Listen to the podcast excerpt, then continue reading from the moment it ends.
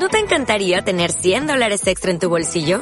Haz que un experto bilingüe de TurboTax declare tus impuestos para el 31 de marzo y obtén 100 dólares de vuelta al instante. Porque no importa cuáles hayan sido tus logros del año pasado, TurboTax hace que cuenten. Obtén 100 dólares de vuelta y tus impuestos con 100% de precisión. Solo con Intuit TurboTax. Debes declarar para el 31 de marzo. Crédito solo aplicable al costo de la presentación federal con TurboTax Full Service. Oferta sujeta a cambios o cancelación en cualquier momento.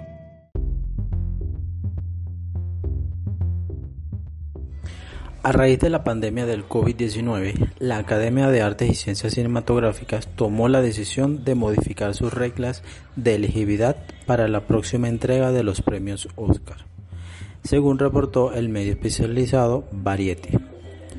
Ahora se permitirá el lanzamiento digital de películas sin que hayan sido proyectadas en los cines. Recordemos que un requisito indispensable para calificar para los Oscars se basa en una cinta de 7 días en un teatro comercial en el condado de Los Ángeles.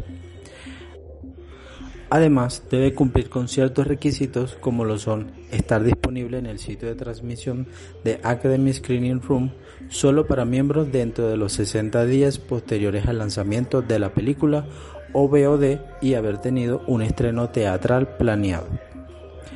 Una vez los cines vuelvan a abrir sus puertas, las reglas volverán a ser las mismas de siempre, y las ya mencionadas perderán todo tipo de validez. Por otro lado, la Academia decidió combinar en una sola categoría los premios a mejor mezcla de sonido y mejor edición de sonido, reduciendo así el número total de categorías a solo 23. La ceremonia de la 93 entrega del Oscar se emitirá el 28 de febrero de 2021.